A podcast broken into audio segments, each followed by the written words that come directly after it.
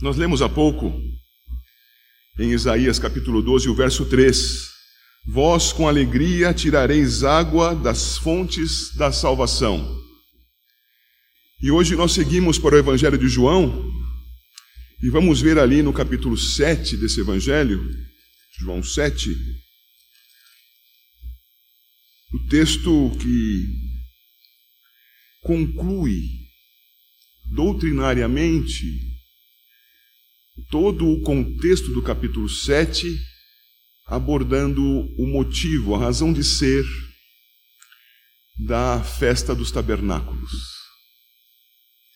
João 7, de 37 a 39, diz assim: No último dia, o grande dia da festa, levantou-se Jesus e exclamou: Se alguém tem sede, venha a mim e beba. Quem crer em mim, como diz a Escritura, do seu interior fluirão rios de água viva. Isto ele disse com respeito ao Espírito que haviam de receber os que nele crescem, pois o Espírito até aquele momento não fora dado, porque Jesus não havia sido ainda glorificado. O entendimento desse texto é melhor se nós pudermos ir até o Antigo Testamento e verificar alguns dos seus textos que nos ensinam sobre o significado final destas palavras do Senhor Jesus. Se alguém tem sede, venha a mim e beba. Por isso eu convido a igreja a, comigo, passear pelas Escrituras, inicialmente indo para o livro de Levítico abrindo nesse livro no seu capítulo 23.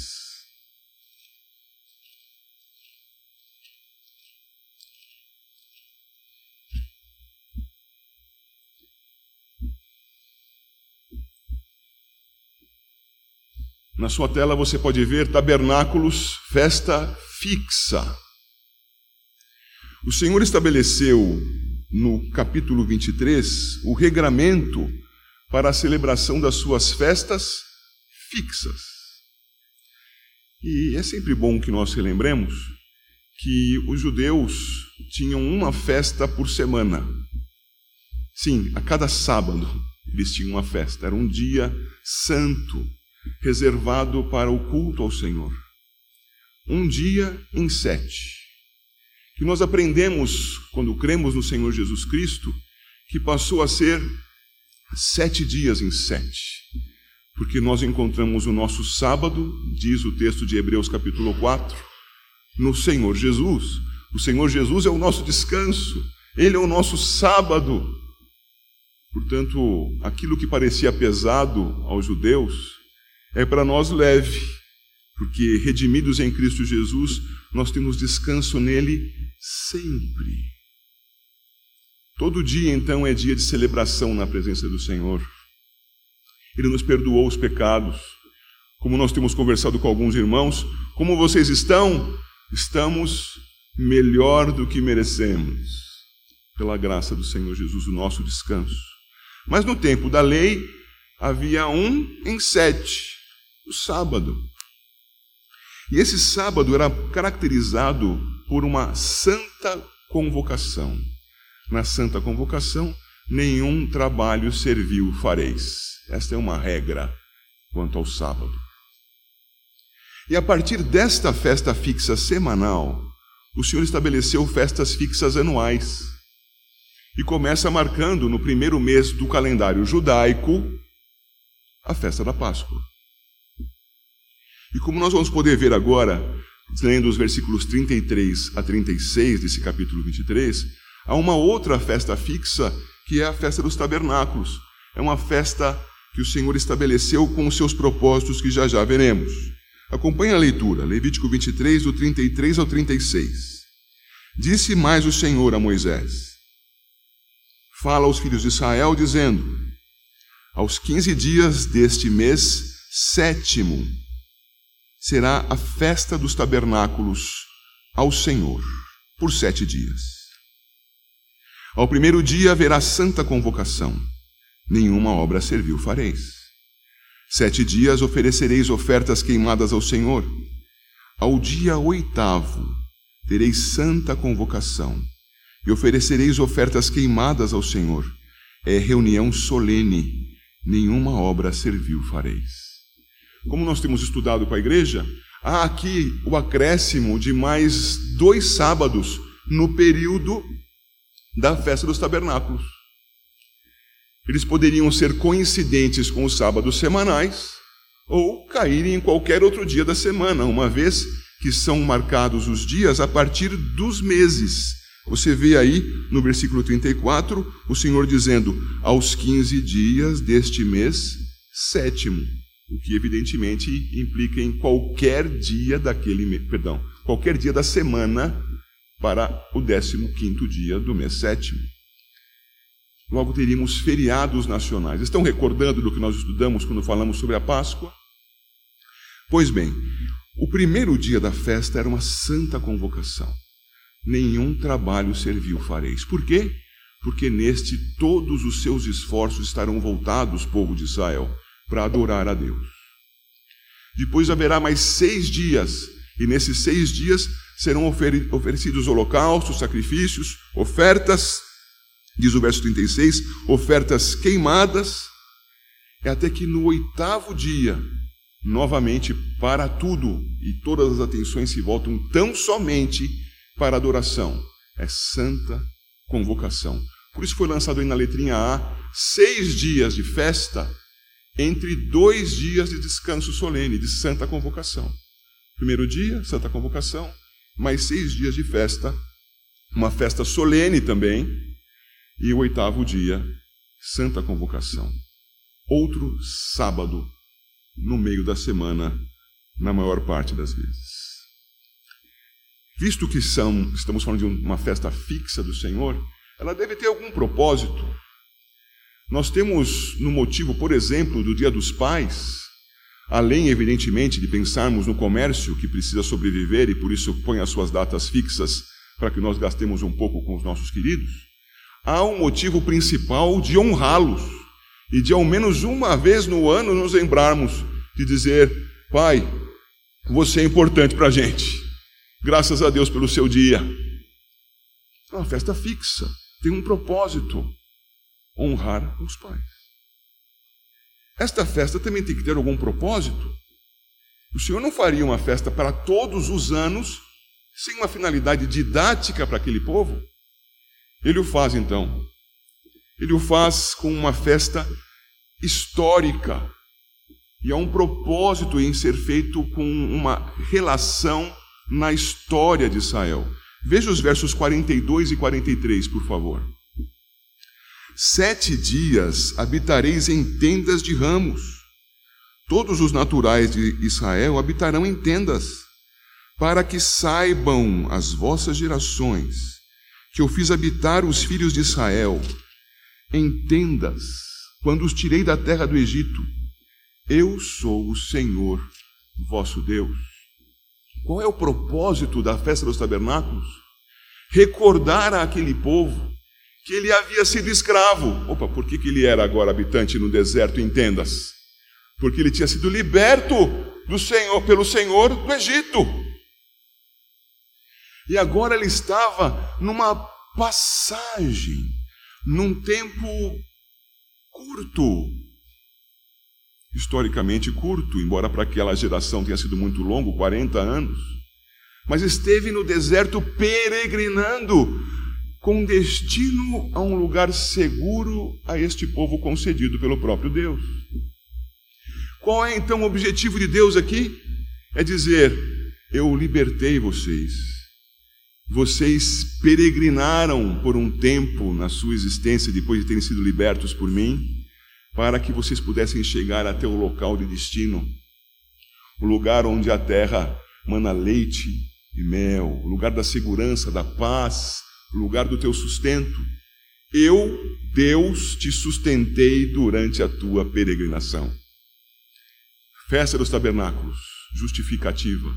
O Senhor sustentou no caminho entre a libertação e o lugar de regozijo, o seu povo amado. Por isso foi colocado ali na letrinha A: habitações temporárias e peregrinação.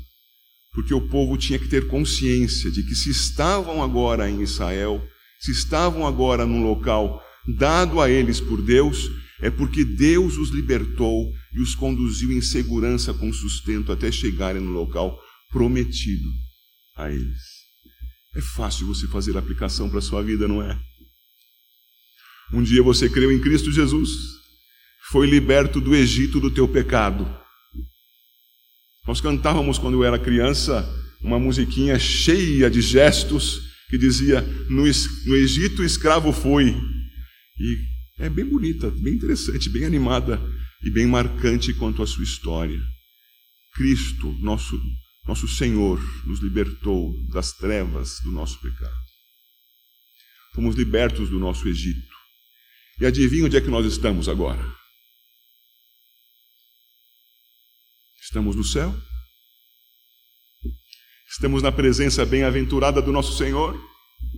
Não, nós estamos no deserto. Estamos peregrinando. Se você se lembrar de Hebreus capítulo 11, nenhum daqueles heróis da fé considerava aquele local onde estava como a sua terra, mas entendiam estar caminhando em direção a uma pátria celestial. É este deve ser o nosso entendimento. Redimidos em Cristo, temos na festa dos tabernáculos um ensinamento para nós. O Senhor tem nos sustentado enquanto caminhamos neste deserto até aquele dia, o dia em que nos reuniremos com Ele gloriosamente por Sua graça, pois Ele nos redimiu. Há mais na festa dos tabernáculos. E ela é então uma festa religiosa. E aí que lermos os versículos 39 e 40. Peço que você acompanhe a leitura, por favor. Porém, aos quinze dias do mês sétimo, quando tiverdes recolhido os produtos da terra, celebrareis a festa do Senhor por sete dias. Ao primeiro dia e também ao oitavo haverá, haverá descanso solene. No primeiro dia, tomareis para vós outros frutos de árvores formosas, ramos de palmeiras, ramos de árvores frondosas e salgueiros de ribeiras. E por sete dias vos alegrareis perante o Senhor, vosso Deus. Irmãos, hoje o Senhor é o nosso sustento. No nosso deserto, o Senhor é aquele que nos ampara. Mas a festa dos tabernáculos nos faz recordar de que ela sendo celebrada já em Israel, já no território dominado de Canaã, ela nos faz recordar daquele lugar tremendo para onde nós vamos, que é a presença do nosso Deus. Veja, não me refiro a um lugar, a um lugar geográfico. Vou trocar a palavra lugar por situação. Uma situação tremenda em que estaremos diante do nosso Deus plenamente assistidos, sem que nada nos falte. Pensando em Apocalipse capítulo 7, vamos nos recordar: lá não haverá motivo para lágrima, lá sequer o sol vai nos incomodar ao meio-dia. Haverá conforto permanente, porque estaremos permanentemente diante do Senhor, nosso redentor.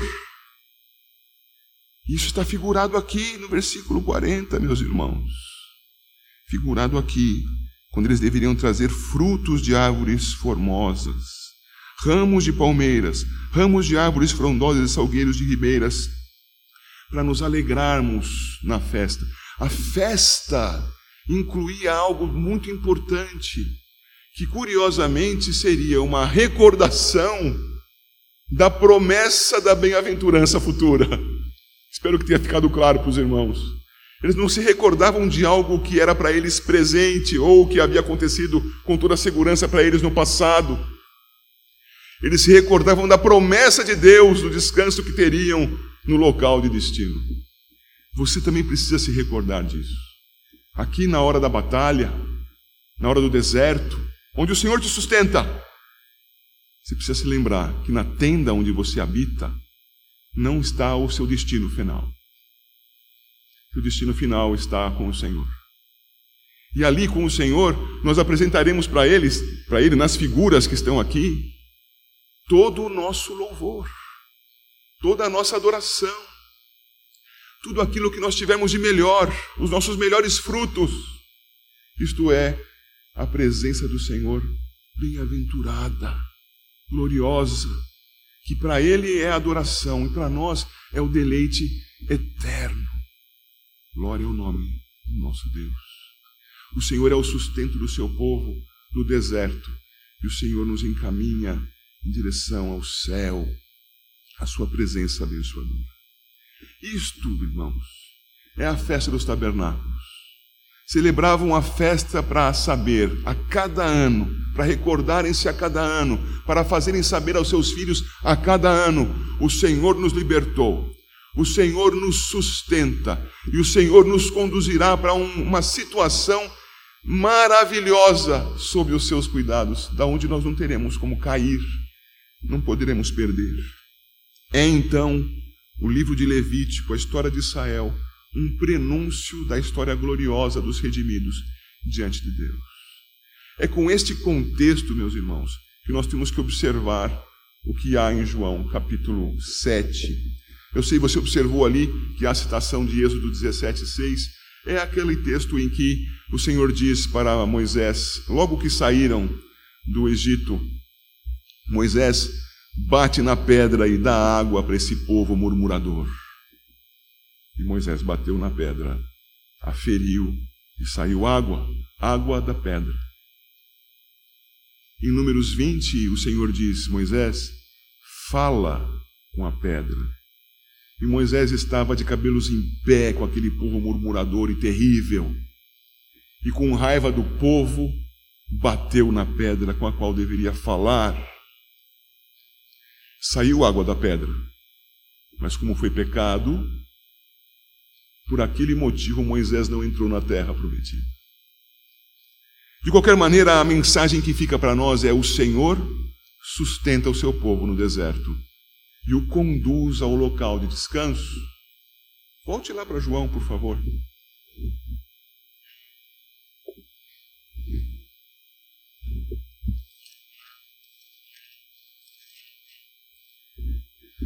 João 7.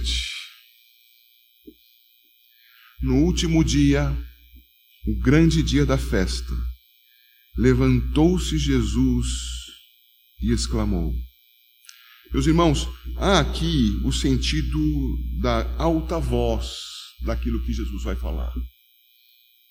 Se você se recorda bem, no meio do capítulo 7, quando já corria em meio à festa, o Senhor Jesus ensinava no templo.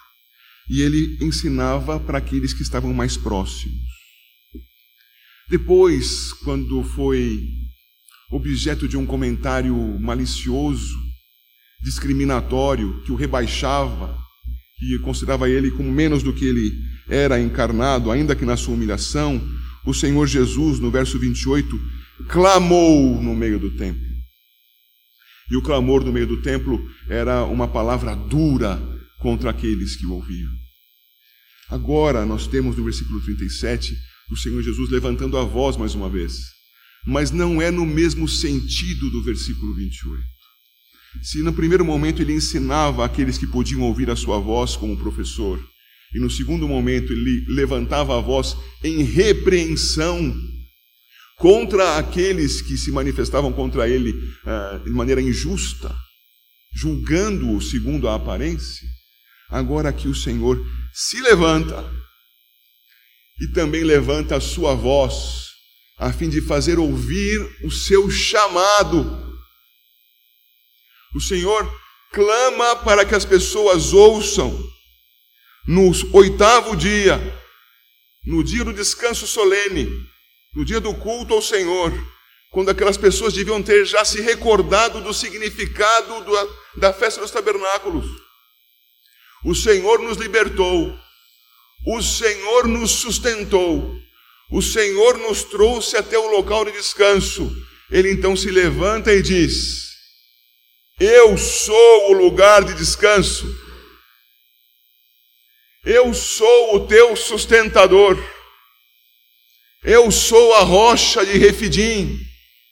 Eu sou aquele para quem Moisés se voltou para abastecer o povo com água. Eu sou aquele para quem vocês devem se dirigir para tirar a água do poço, Isaías 12, 3, e saciar a sua sede. Se alguém tem sede, venha a mim e beba. Quando você, no seu deserto, nas dificuldades que você passa na vida, e isto para alguns é mais intenso no momento, para outros mais intenso no outro, para alguns é intenso o tempo todo. Lembre-se, o Senhor Jesus veio trazer para você água que mata a tua sede, para você resistir o tempo do teu deserto. O Senhor Jesus não veio te tirar do deserto antes do tempo. Ele veio sustentar você no deserto. Quando eles estavam no deserto, as suas roupas não gastaram, nem os seus sapatos. Quando estavam no deserto, não lhes, não lhes faltou o maná. Quando reclamaram, o Senhor lhes deu carne a comer e não lhes faltou água. Quando a água foi amarga, o Senhor providenciou um modo de torná-la doce. Lembra-se da passagem de Mara? O Senhor sustentando o seu povo. Você está passando por um momento difícil agora? Lembre-se, o Senhor talvez não tire você do momento difícil, mas Ele te sustenta no deserto. Te sustenta nesse momento difícil. Talvez a pregação neopentecostal vá descambar para esse lado, dizendo: se você for um fiel dizimista, Deus vai tirar você do local onde você está e vai fazer você ficar rico, mas vai continuar no deserto. Porque nós, igreja, estamos no deserto.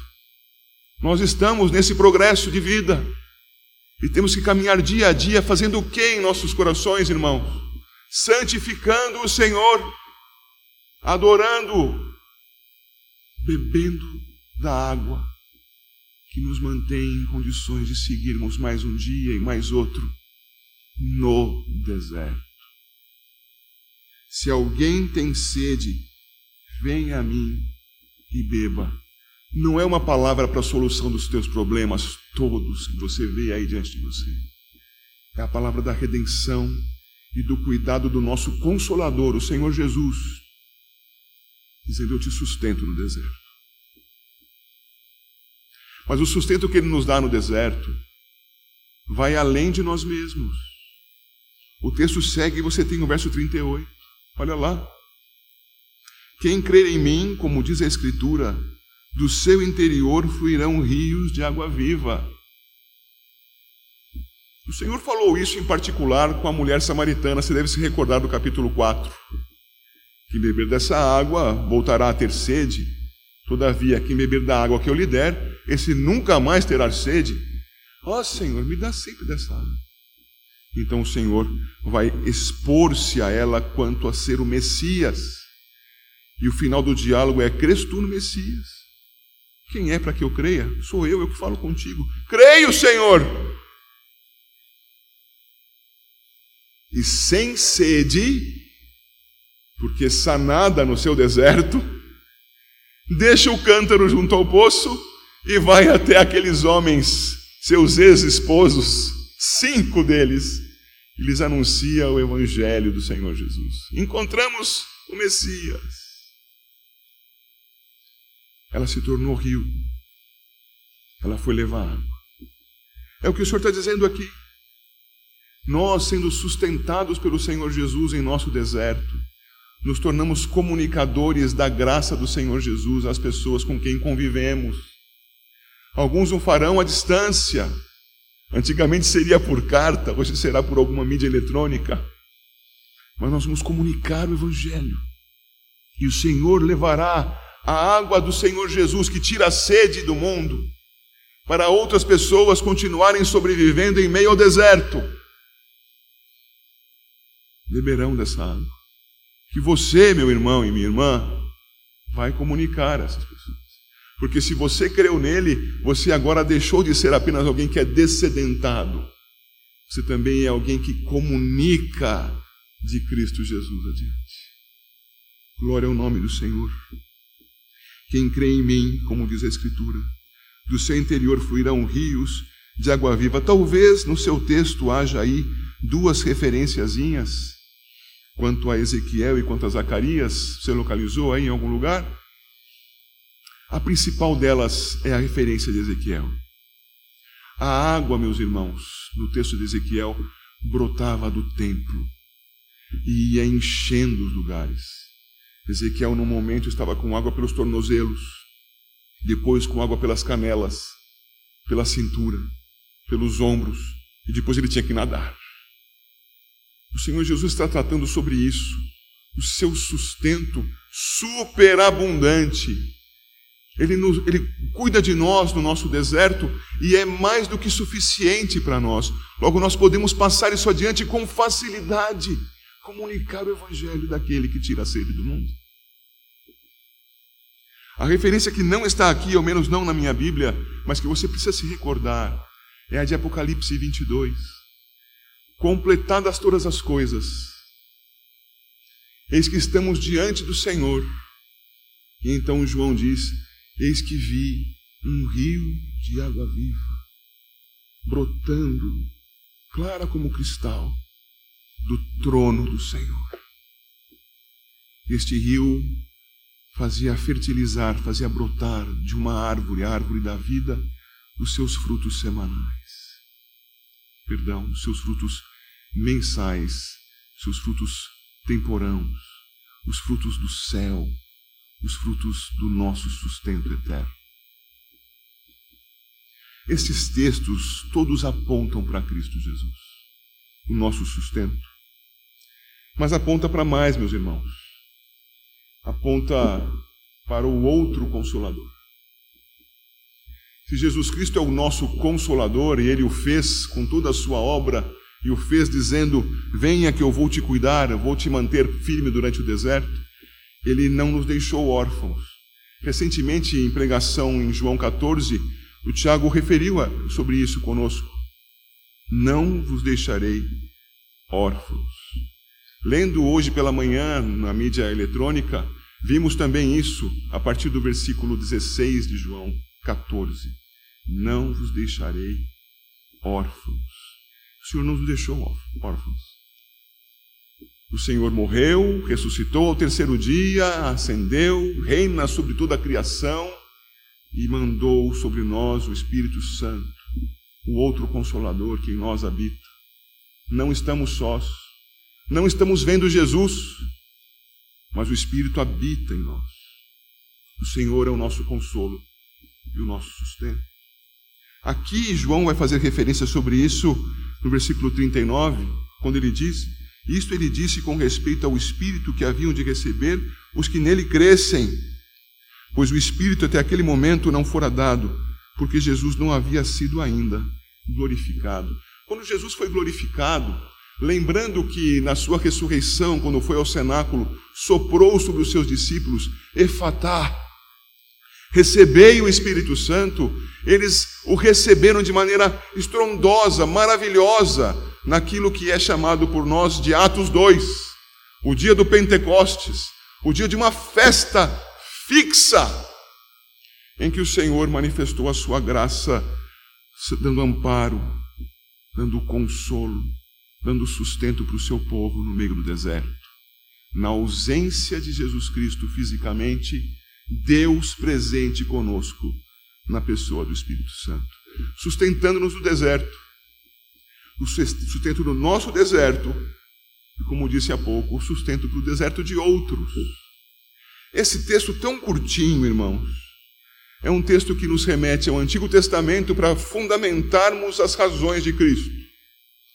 É um texto que nos leva para o nosso dia, para o presente, que faz com que nós pensemos em quanto é difícil viver, mas nos lembremos que o Senhor nunca nos desampara. Nunca. Continue crendo, seguindo ao Senhor. E nos faz pensar no futuro, no futuro eterno e glorioso, na presença de Deus. Quando nós, redimidos, e outros redimidos para quem apresentaremos a água da vida, também estaremos juntos adorando ao Senhor. Espero em Deus que isso seja bênção para você. Te conforte, te console e te estimule a seguir adiante. Deus abençoe assim a igreja.